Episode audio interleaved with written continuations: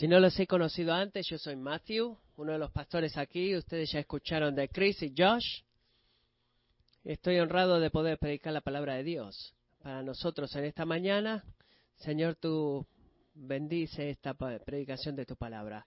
¿Cuántos de ustedes, si los eh, tomo a tomar, los llevo a tomar un café de una reunión de hoy, va a decir que ustedes responden, eh, disfrutan respondiendo preguntas ¿por qué? Preguntas ¿por qué? No sé, bueno, yo también creo que dudo. Bueno, déjenme traerles acá un ejemplo.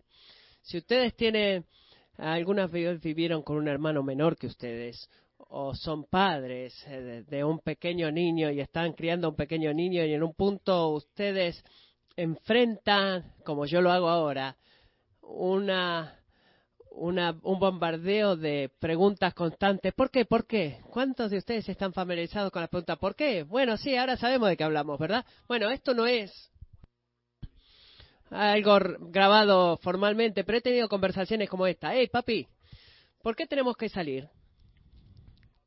Bueno, porque tenemos que subir al auto. ¿Y por qué tenemos que subir al auto? porque tenemos que ir a hacer algunos mandados. Hey, papi, ¿sí? ¿Por qué tenemos que ir a hacer mandados? Eh, no te has puesto los zapatos todavía. Bueno, porque mami necesita que compremos algunas cosas para ella. Ponte los zapatos. Hey, papi, ¿sí? ¿Por qué Mami quiere que vayamos a comprar cosas para ella. ¿Por qué tenemos que comprar cosas para mami? Porque lo digo yo y se acabó. Ahora, bueno, para confesarle y toda la verdad, muchas veces no espero tanto para decirle la frase, bueno, es porque yo lo digo. Y hay puntos en donde no pedimos perdón, por responder de esa forma. Eh, Saben, eh, yo quiero que mis hijos tomen mi palabra, eh, confíen conmigo de que papá sabe lo que es lo mejor. Y lo mismo es verdad de mi relación con Dios. Quiero confiar de que Él sabe lo que es mejor para mí y estar dispuesto a tomar su palabra en la primera vez sin preguntar por qué. Pero cuando pienso acerca de eso, iglesia, Estoy verdaderamente agradecido por algo. Estoy agradecido por cuántas veces Dios responde preguntas de ¿por qué? ¿Se dieron cuenta de eso? Si alguno en el mundo tiene derecho para decir porque yo lo digo, es Dios. Y hay momentos en los cuales Él hace eso. Pero muchas veces Él no lo hace. Y hay muchas veces eh, eh, Dios responde grandes preguntas de por qué en la escritura, porque no son, quizás no son tan importantes como esta. Y esta es la pregunta: ¿por qué Dios es merecedor de la alabanza? Es una pregunta de por qué. ¿Por qué Dios es merecedor de, adoración. La palabra de Dios está llena de mandamientos de adorar al Señor, alabar al Señor, bendecir al Señor y estoy agradecido que está también llena de razones de por qué deberíamos adorar al Señor y alabarlo y bendecirlo. Dios no deja esa pregunta de por qué sin respuesta, no dice simplemente porque yo lo digo. Y en Efesios capítulo 1 es uno de esos lugares. Así que lean conmigo comenzando en el versículo 3, por favor.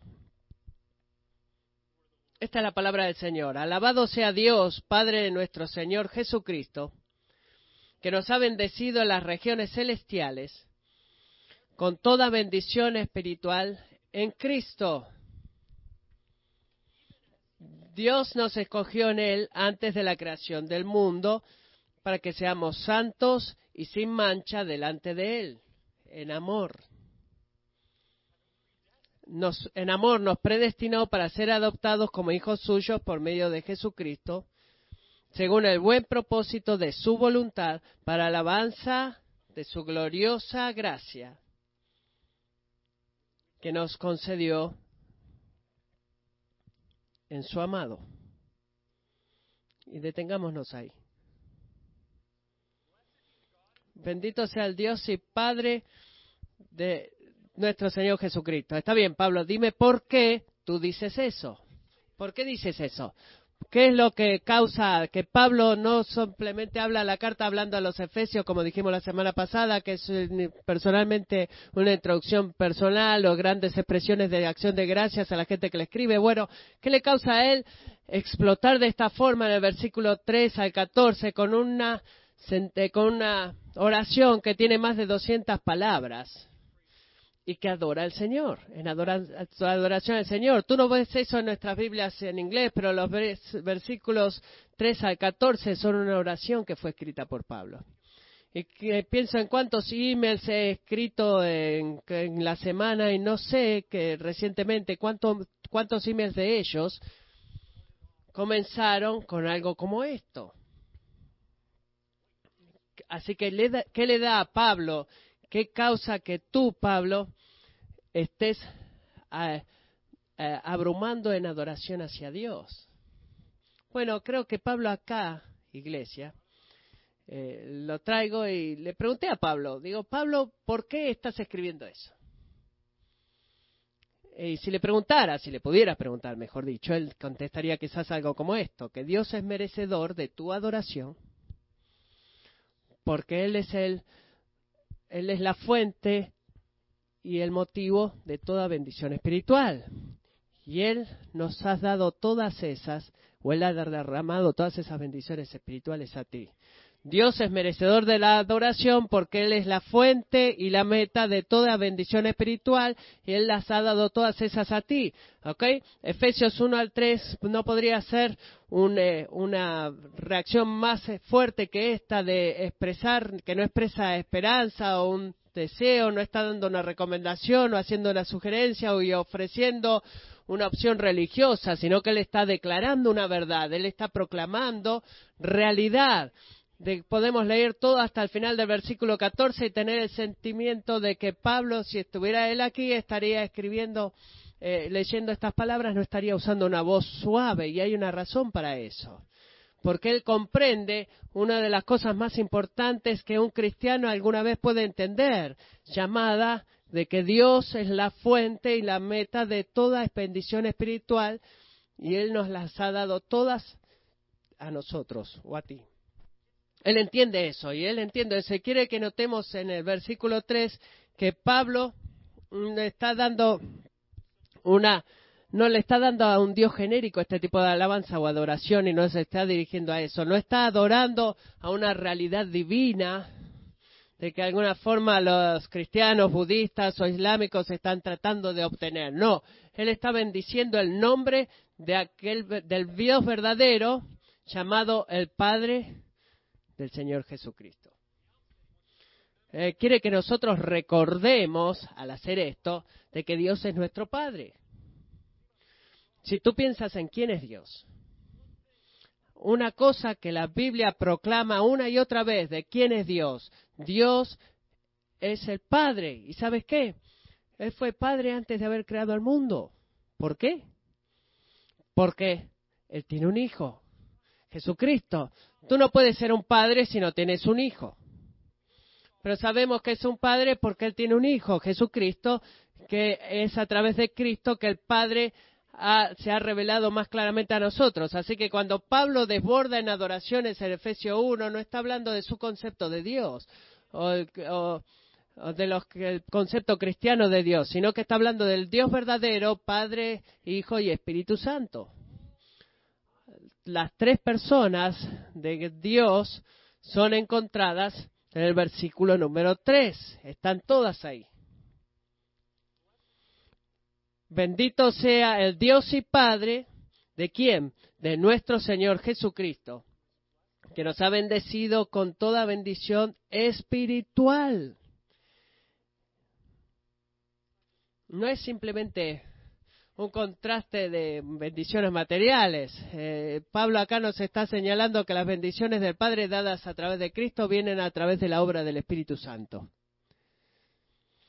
Lo que significa que la Trinidad, la palabra que los cristianos usan para describir a un Dios y tres personas, no fue algo de que muchos obispos descubrieron o inventaron en el siglo IV. Van a encontrar libros que van a tratar de hacerte creer eso, pero eso no es verdad.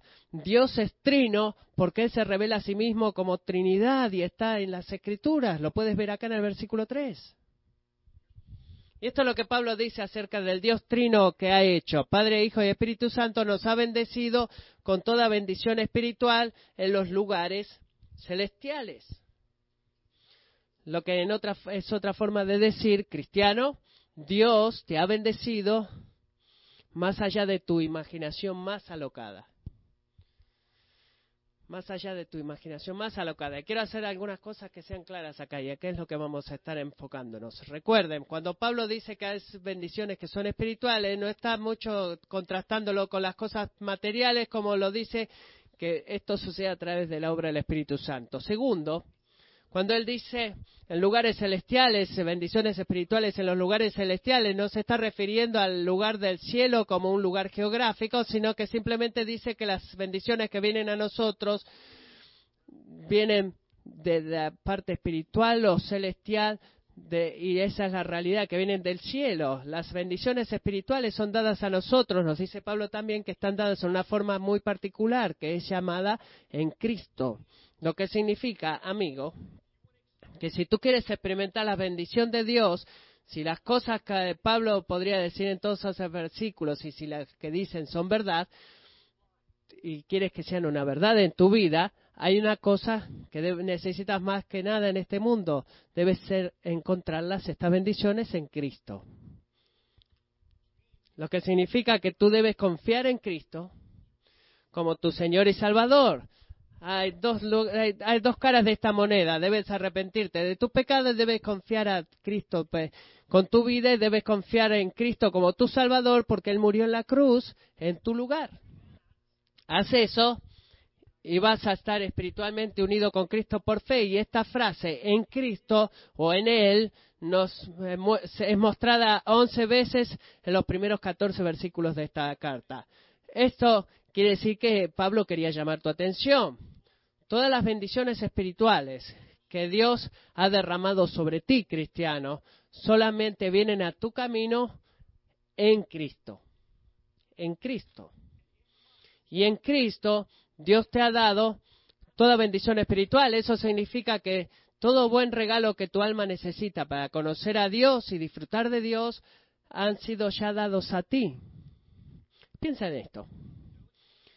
No hay excepción, no hay restricciones, nada hace falta. Todo lo que tú necesitas para conocer a Dios y disfrutar de Dios ha sido ya dado a ti en Jesucristo. Así que bueno, hay un desafío. Y espero que me escuches decir eso y no, eh, ¿será eso verdad? O que dudes de lo que digo, no. Eh, creo que me perdí de algo que quizás digas, no. Hay un desafío y este es el desafío solo porque Dios nos ha dado todo lo que necesitamos para conocerlo y disfrutarlo para siempre, no significa que de que podemos reconocer sus bendiciones, que estamos apreciando sus bendiciones o viviendo en el bien de sus bendiciones. De muchas formas es lo que el, libro entero de Efesios está diseñado para, diseñado para hacer, es ayudarnos a, a discernir las bendiciones que recibimos en Cristo. Pero en el principio, Pablo quiere hacer algo que sea bien claro para nosotros. Todo lo que tu alma necesita, todo lo que tu alma anhela, todo tipo de bendición que tú alguna vez puedas haber requerido o imaginado, todas ellas, sin excepción. Tu Padre de los cielos te las ha dado a ti, ya te las ha dado a ti en Jesucristo. Es el tema de que eh, si tú estás en Cristo, en sentido espiritual, tú has ganado la lotería esta semana. Tú eres increíblemente rico si tú estás en Cristo. Increíblemente rico.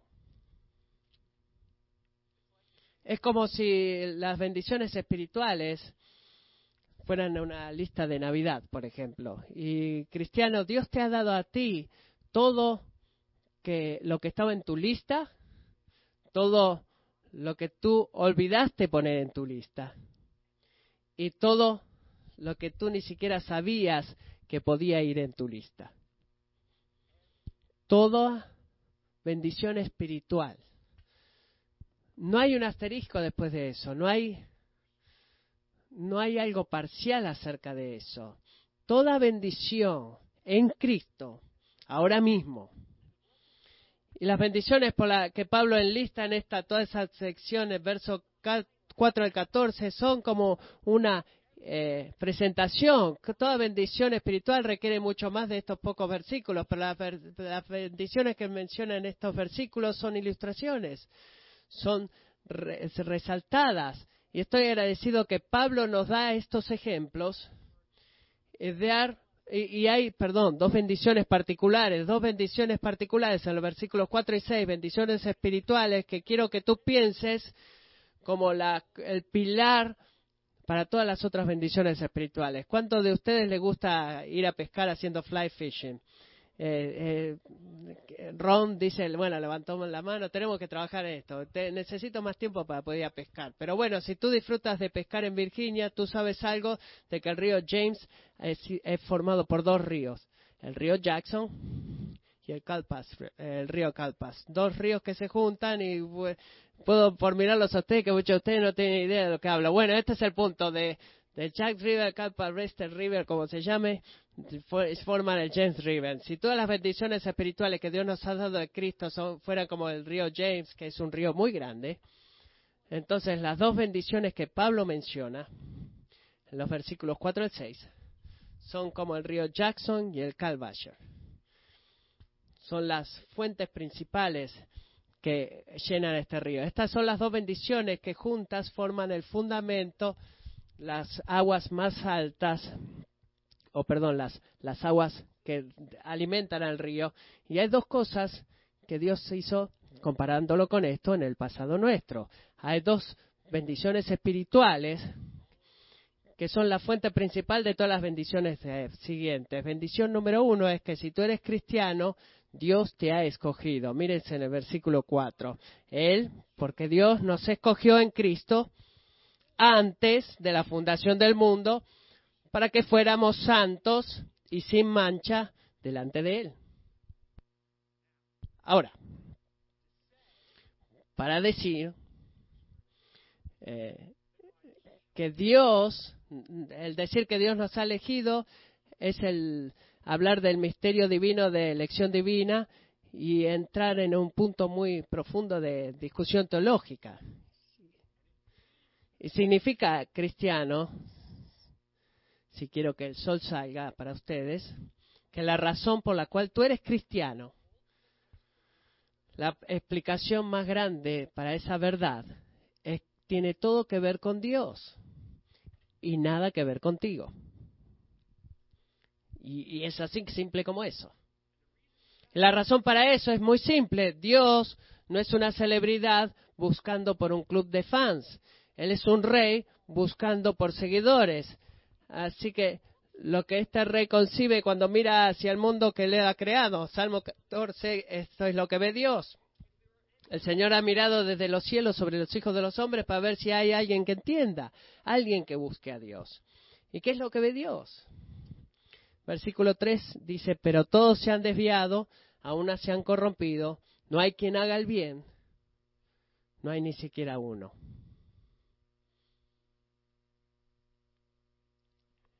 Espero que te des cuenta que no está hablando de terroristas acá, sino que está hablando de nosotros. La persona más alta, con una moral más alta, que es altamente más justa y recta, no es impresionante para Dios. Él es santo, nosotros no. Él es justo, nosotros no. Él es puro, nosotros no él puede, él, él no puede mirar la maldad, pero nosotros la buscamos de ver. Eh, nos perdemos detrás de ella y nuestro, nuestro cuerpo disfruta de la maldad. Somos un pueblo inmerecedor, enemigos de Dios. ¿Y qué, qué es lo que hace Dios entonces? ¿Qué es lo que va a hacer Dios? ¿Abandonarnos? ¿Lavar sus manos en nosotros?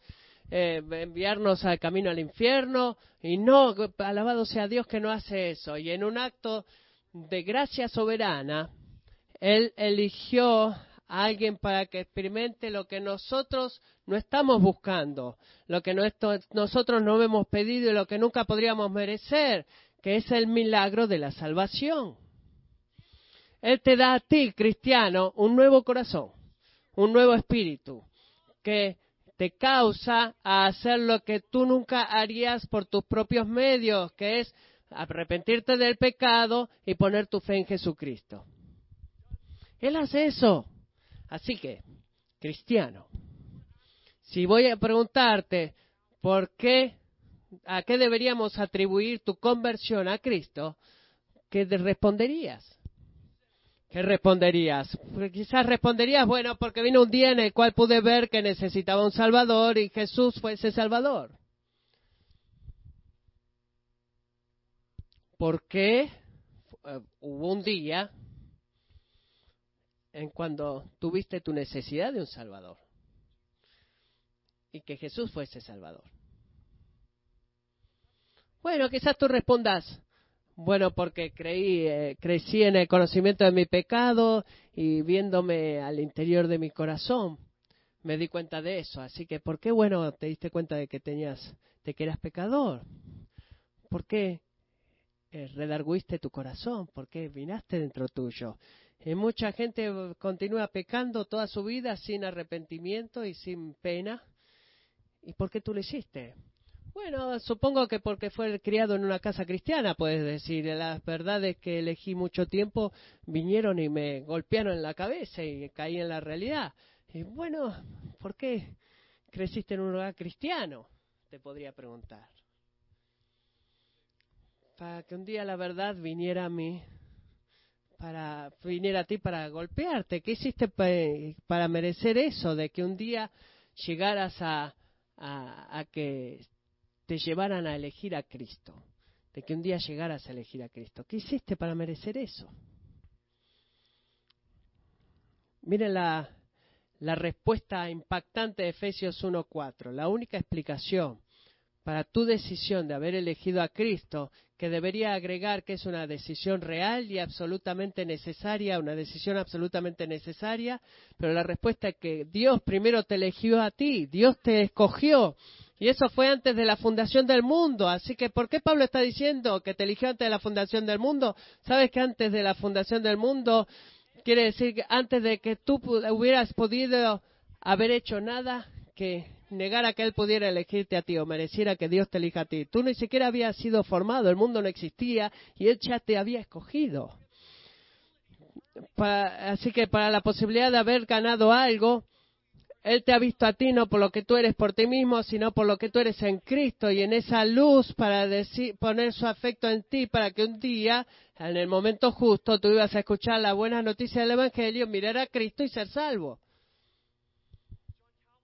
Como Juan Calvino dice, Dios entonces tiene la mirada puesta en nosotros cuando Él se dignó a amarnos?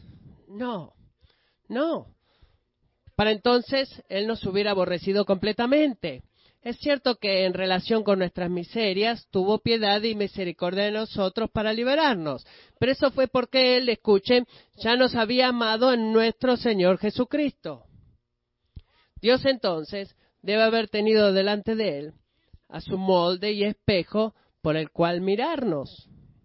Es decir, debe haber primero mirado a nuestro Señor Jesucristo antes de que pudiera habernos elegido llamado.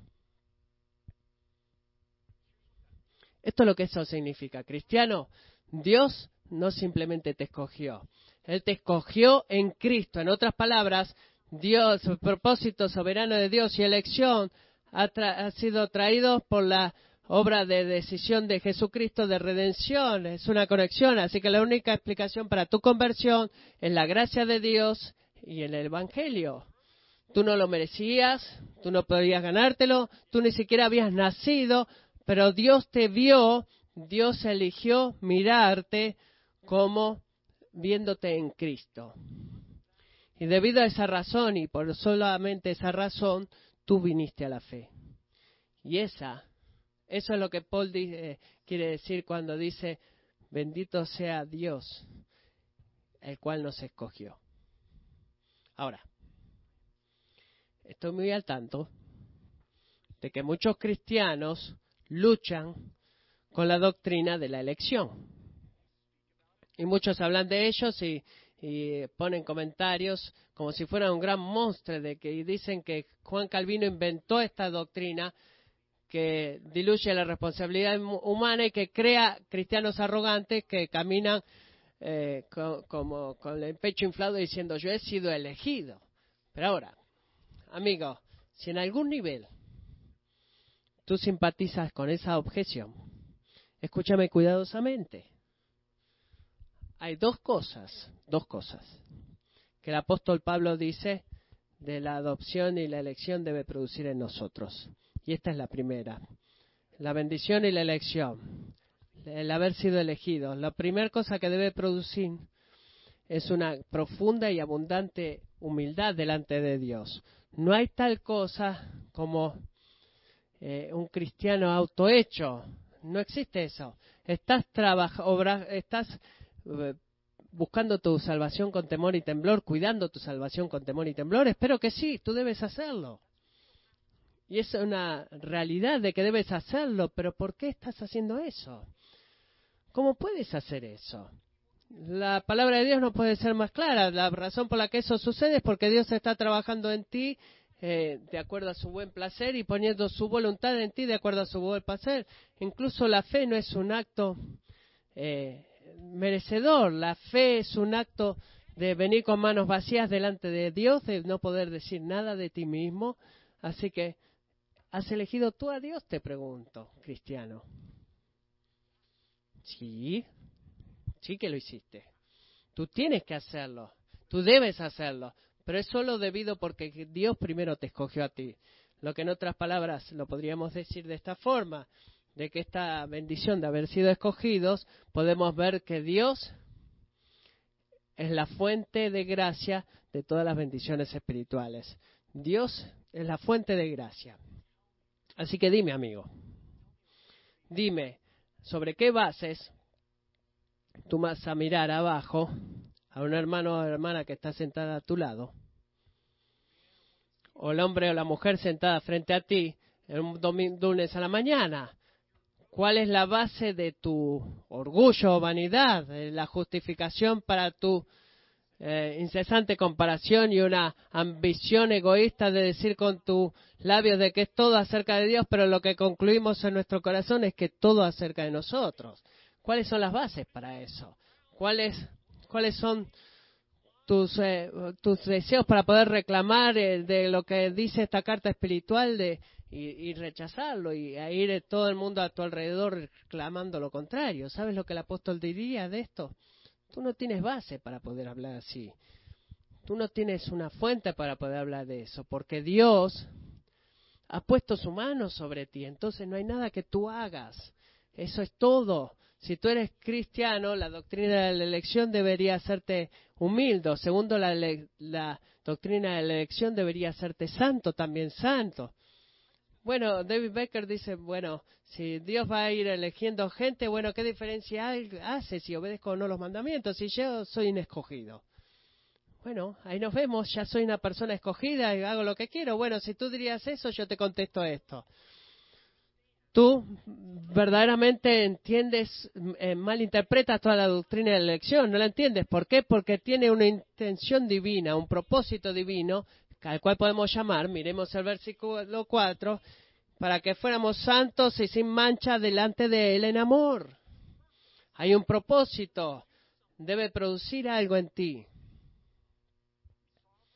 Soberano, eh, gracia soberana de escogernos, tiene la intención que es de producir santidad para que fuéramos santos y sin mancha delante de Él en buenas obras. Así que piensa en esto, ¿qué tan a menudo nos ponemos perezosos eh, en cuanto al pecado. ¿Cuántas veces justificamos un pequeño compromiso acá, un pequeño compromiso allá, que nos dice, bueno, vamos a ponernos más serios en cuanto a este, este tema mañana? ¿Cuán tan a menudo hacemos eso? Bueno, amigo, quiero recordarte, quiero recordarte que el propósito más antiguo y profundo y fuerte que tu resultado eh, de que tu, resulte, tu pensamiento veleta de pensar acerca del pecado. Y ese pensamiento es la gracia soberana de Dios. Él te ha escogido con un propósito. Él te ha escogido para una misión. Él te ha escogido para que tú para poder obrar algo en ti de que tú nunca podrías conseguir por ti mismo. La doctrina de la elección garantiza que la batalla por la cual tú estás luchando en contra del pecado no es ni nunca va a ser una causa perdida. Tú no vas a, tú no eres el, retador en la lucha contra el pecado. Esta no es este eh, la, espada X contra la estrella de la muerta. No, Dios te ha escogido en el pasado y por eso Él garantiza su poder en ti en el presente. Y ese es el punto, esa es la conexión. Si Dios te ha elegido, tú deberías, para que tú seas santo y sin mancha delante de Él, se adivina qué pasa. Hay un poder de Dios detrás de tu vida y delante de tu vida, y ese poder ha podido resucitar a Cristo de la muerte, y ese poder es el que te hace a ti santo y sin mancha, y ese es el poder de Dios, no tu poder. Tú no eres el retador, así que lucha la buena batalla de la fe. Pues, eh, que la bendición de haber sido escogido te haga humilde y te haga santo. Tómate de la vida eterna, porque Dios te ha tomado a ti. Y recuerda esto, de la santidad, hacia donde se extiende, va a marcar a tu vida. No es una causa para hacerte el grande ni envanecerte, sino que es una causa para dar acción de gracia, porque Dios te ha dado eso. Eh, la bendición número uno, como dijimos recién, es la que Él nos ha escogido. Y la segunda bendición, Él nos ha predestinado. Él nos escogió y nos ha predestinado. Y quiero que escuchen al final del versículo 4 para que puedan escuchar cómo Pablo conecta el principio del versículo 5. En algunas Biblias, al final del versículo 4, las palabras son en amor. Hay un punto después de en amor, en él y en amor, y es como una, un quiebre un poco raro, pero hay una sección, para, una razón para eso. Si tú cortas esto, hay una forma de poder lidiar con esta cosa. Así que los puntos seguidos, puntos aparte, han sido puestos indiscriminadamente, pero la mejor forma de poner el punto, en mi opinión, sería ponerlo después de en amor. Así que el versículo 4 terminaría de esta forma, que nos ha escogido en Cristo ante la fundación del mundo para que fuéramos santos y sin mancha delante de Él en amor, habiéndonos predestinado para adopción como hijos, para sí mediante Jesucristo. Él nos ha escogido y nos ha predestinado. Así que cuando predestinar algo o a alguien es hacer una decisión antes de él, ha sido predeterminado. Así que no hay una línea clara de división entre el Dios habernos escogido y Dios habernos predestinado. Y no les voy a dar, eh, bueno, esto es tan claro como esto, de que esto es así o asá, no, esto está relacionado, pero creo que distingan la división entre esto, porque creo que lo que Pablo está haciendo aquí, lo voy a poner de esta manera. Si la elección describe la actividad de Dios, la predestinación describe el propósito de Dios. Así que detrás de toda la actividad de Dios hay un propósito. Así que si su actividad es escogernos, entonces el, propósito que mueve a eso es la predestinación de nosotros. Es su propósito predestinado para nosotros que, que hace de que nos escoja. Lo que quiere decir que si tú eres cristiano, el propósito detrás de la actividad de la gracia de Dios en tu vida no es no es una algo por, por lotería, como una lotería o algo de casualidad. Y esto es muy motivante para nosotros. El propósito detrás de Dios trabajando en tu vida no es nada menos que la intención del Padre de compartir contigo el mismo amor que Él tiene por su Hijo por toda la eternidad. ¿Cómo Él va a conseguir eso? Bueno, adoptándote. El propósito de Dios, si tú eres cristiano, es compartir contigo el mismo amor que Él tiene por su Hijo Jesucristo por toda la eternidad. ¿Y cómo va a hacer eso? Adoptándote a ti eh, dentro de su familia como un hijo de Dios.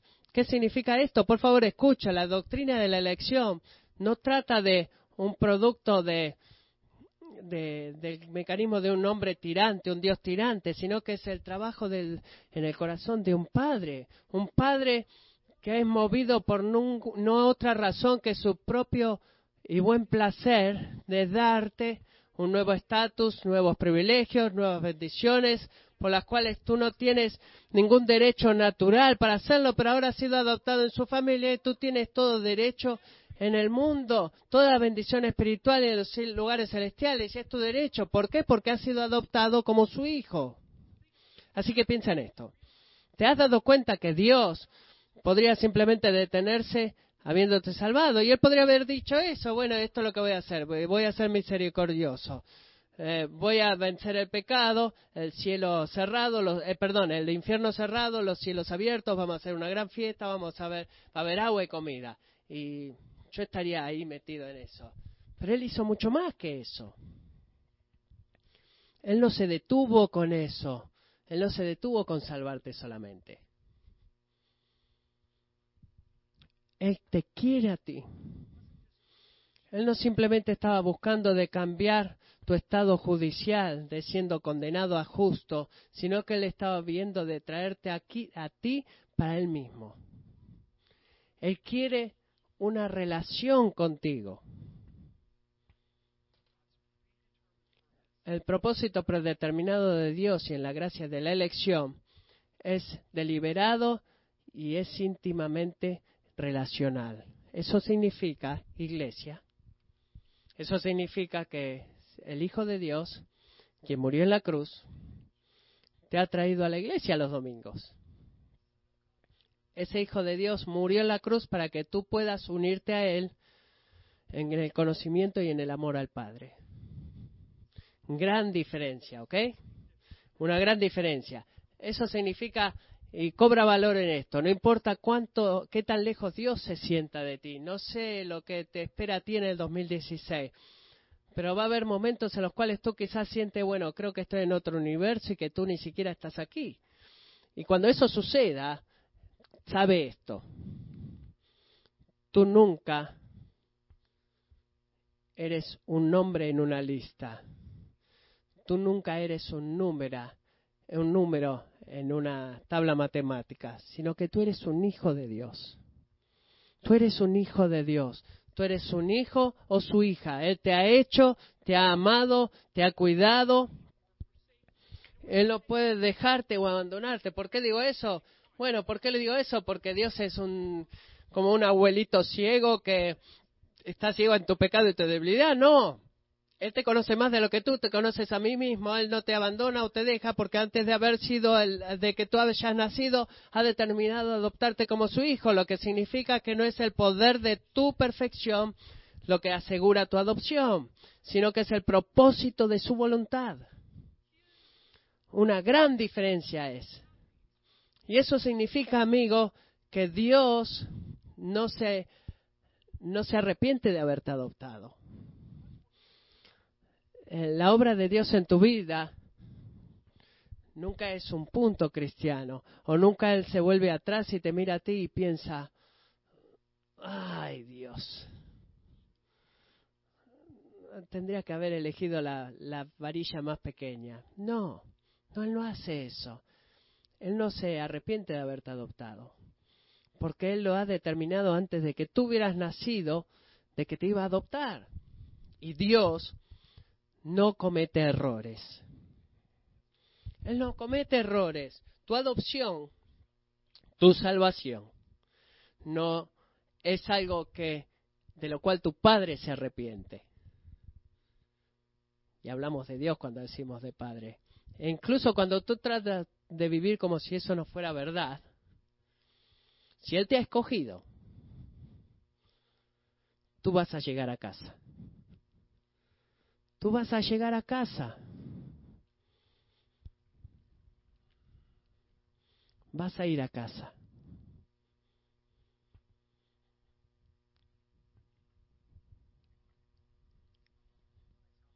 ¿Te has dado cuenta que esto no es simplemente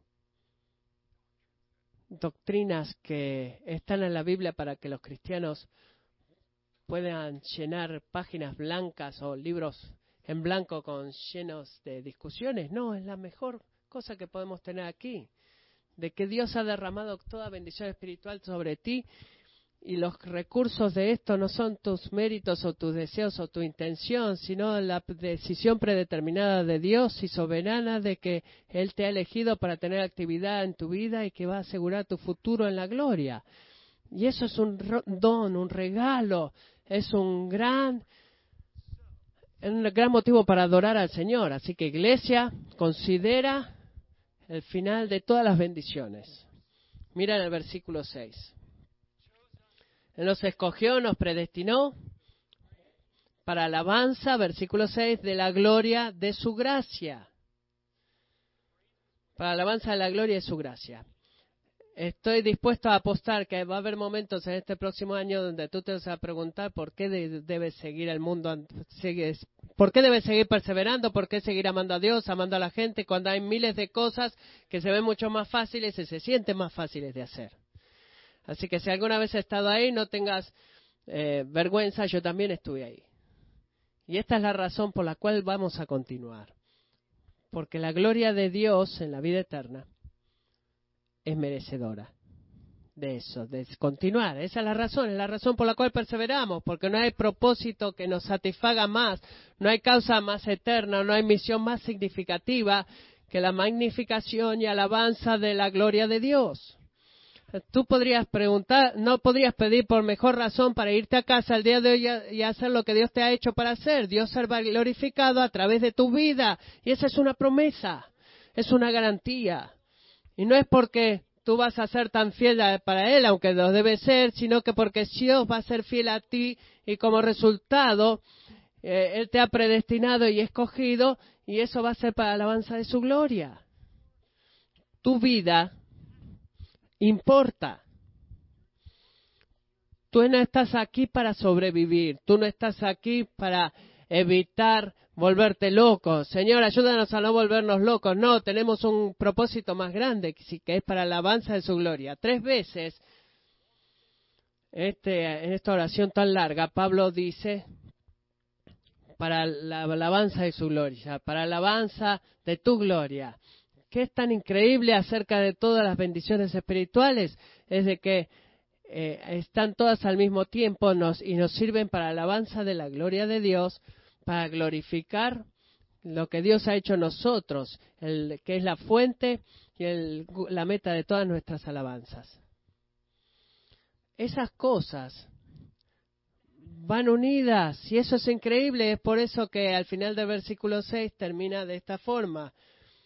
Dios nos ha bendecido, ha impartido sobre nosotros en el amado gratuitamente alabanza de su gracia. Señores, Dios es merecedor de tu alabanza porque Él te ha escogido, te ha predestinado. Su gracia es la fuente de todas tus alabanzas, eh, de tus bendiciones, perdón. Y si tú te preguntas esta mañana por qué deberías adorar a Dios, escucha lo que se dice acá. Porque Él dice, porque soy la fuente y la meta de todas tus bendiciones espirituales. Y las he dado todas esas, te las he dado a ti. Oremos. Oh Señor, te pido ahora, mientras cantemos esta canción que hemos comenzado en esta mañana a cantar, que tú nos ayudes a cantarla con nueva fe y nueva gratitud.